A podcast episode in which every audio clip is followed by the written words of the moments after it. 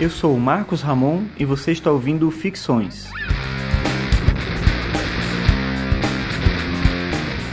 Esse é o episódio 37 e o tema de hoje é Filosofia da Comunicação.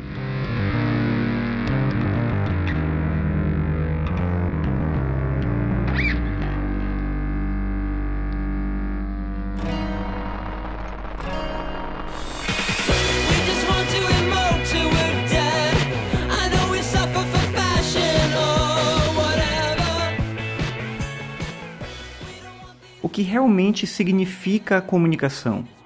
Se a gente pensar pela ideia platônica, a gente vai entender a comunicação como processo do diálogo, tendo aí a dialética como modelo comunicativo.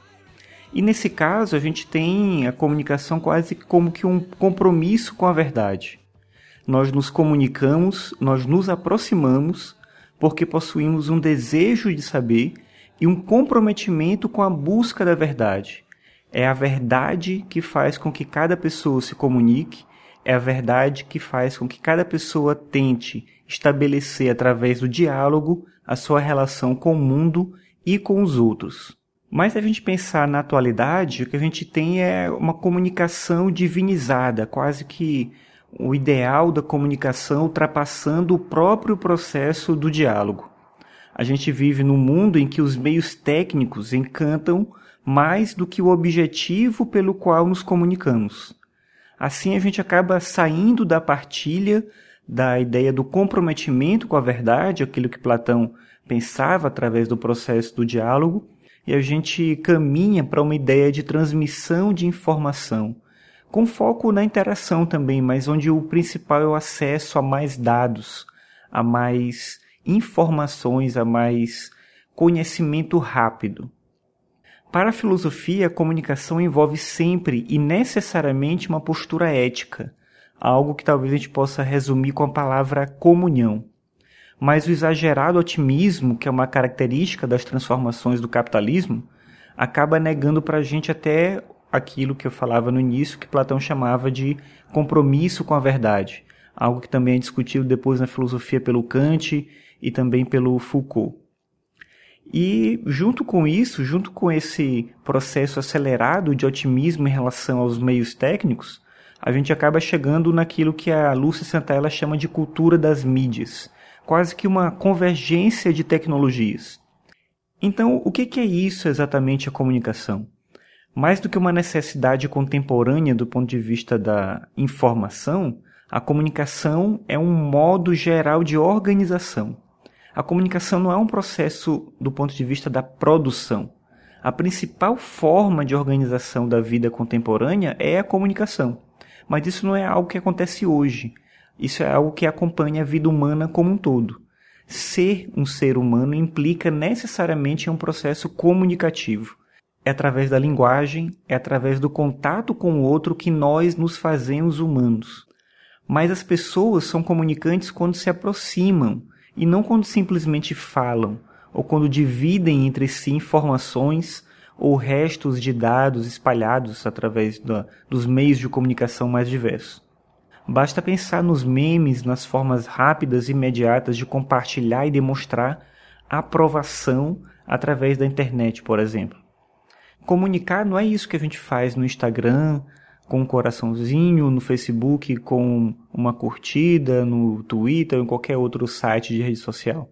Esse processo de codificação da internet, ele pode parecer para a gente sinônimo de comunicação. Mas o comunicar é um processo diferente, ele é lento, ele é devagar e por isso mesmo ele é forte e consistente. É por isso que eu penso que a ideia de uma comunicação rápida é um contrassenso. E isso se alinha, de certa maneira, com aquilo que o Benjamin falava sobre a nossa incapacidade de narrar, a nossa incapacidade de entender e compreender o mundo em que a gente vive. E um outro problema ligado a isso é a questão do acesso. A tecnologia digital permite o encontro em um novo espaço físico, que é também um espaço virtual. Mas nem todos têm acesso a esse lugar, têm acesso a essas tecnologias.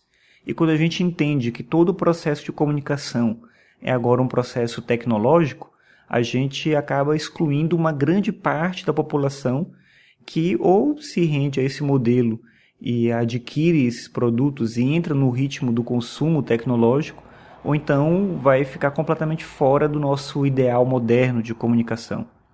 Para a gente entender a comunicação como um fato existencial, que é aquilo que ela efetivamente é, a gente deveria talvez caminhar através do campo simbólico. Mas se a gente desistir dessa possibilidade, toda e qualquer forma de comunicação passa a ser apenas tecnologia, dados, informações. E aí o problema não é a tecnologia, não sou contra a tecnologia, mas o problema é o marketing, o fetiche, a ilusão vendida com a tecnologia no contexto de uma sociedade em que a gente perde o sentido do valor cultural e a gente reduz tudo ao valor como preço. Então as coisas não valem mais do ponto de vista do sentido comunicativo que elas têm, da possibilidade do diálogo, do contato com o outro, mas elas valem porque elas têm um preço e esse preço diz muito mais do que o valor cultural, que é algo de fato imensurável. Claro que, em relação a tudo isso que eu estou falando, existem alternativas e propostas reais de transformação acontecendo longe da grande mídia, longe da exploração que se faz da internet ou da tecnologia como um produto. Mas pelo nosso modo de encarar a comunicação e de pensar a realidade, eu acho que a gente está um pouco longe de superar uh, esse ritmo da cultura midiática que a gente está inserido. A longo prazo, esse pensamento de que toda cultura equivale à tecnologia, ele pode ser muito nocivo, por apontar um caminho único para as mudanças, que é o caminho tecnológico que envolve necessariamente um interesse mercadológico muito maior do que o próprio processo comunicativo. E o que vem como consequência disso? A primeira coisa que eu acho que vem são os discursos eufóricos, a ideia de que hoje as pessoas são ativas e são revolucionárias, elas se envolvem com o mundo e com as questões, e elas têm um ímpeto de transformação muito maior, quando na verdade tudo isso pode ser uma grande dissimulação. E um outro problema é um ideal novo de ser humano, quase que uma humanidade virtual, onde a gente tem processos mais efetivos através da internet dos meios de comunicação do que na nossa relação direta com o outro. E a gente percebe como isso traz consequências bem intensas no, no, nesse modelo de conversa, de fala, de diálogo. As pessoas através da internet elas se tornam extremamente agressivas e não se preocupam muito com as consequências daquilo que elas falam. E se a gente pensar essa mesma pessoa diante de uma outra, a gente percebe como o simples olhar do outro gera empatia e modifica o processo e a própria fala e os encaminhamentos que podem surgir daí. Então isso mostra, na minha opinião, que a gente precisa muito mais de uma comunicação humana e menos dessa imersão tecnológica que reduz toda e qualquer comunicação a um processo de cliques e e transmissão de mensagens e dados e informações. Então, finalizando esse raciocínio, eu entendo que a comunicação, de fato, é um processo de aproximação, é um processo de estar junto com o outro. Mas a ideia de comunicação contemporânea focada na tecnologia acaba promovendo justamente o contrário: distância, isolamento, ausência de diálogo. A comunicação hoje é, paradoxalmente, tão quase que uma não comunicação. E o caminho para a gente superar isso é algo que parece difícil, parece cada vez mais distante, dado a quase que onipresença da questão mercadológica que envolve esses meios técnicos e a divulgação desses produtos, mas é algo que eu acredito que é possível e é algo que acredito que é inevitável, dado que a essência humana é o diálogo e isso a gente não vai ter como tirar daquilo que nós somos.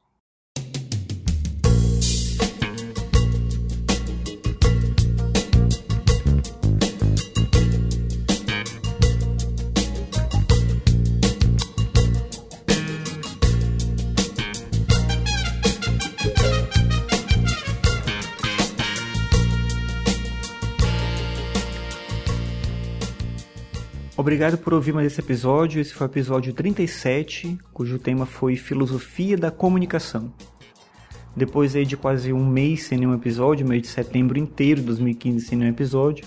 Então agora no começo de outubro eu volto com os episódios do Ficções. E se tudo der certo eu vou conseguir produzir de novo um episódio por semana.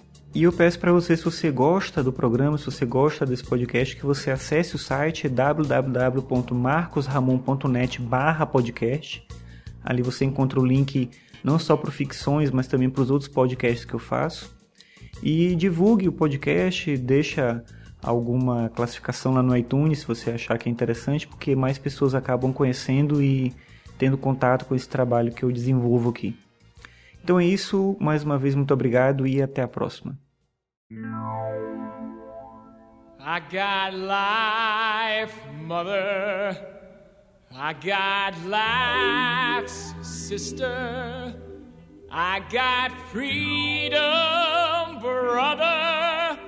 And I got good times,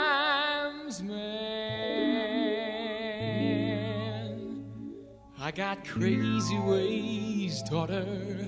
I got million dollar charm, cousin. I got headaches and toothaches and bad times to like you. I got my hair, I got my head, I got my brains, I got my ears, I got my eyes, I got my nose, I got my mouth, I got my teeth, got my tongue, I got my chin, I got my neck, I got my tits, I got my heart, I got my soul, I got my back, I got my ass, I got my arms, I got my hands, I got my fingers, got my legs, I got my feet, I got my toes, I got my liver, got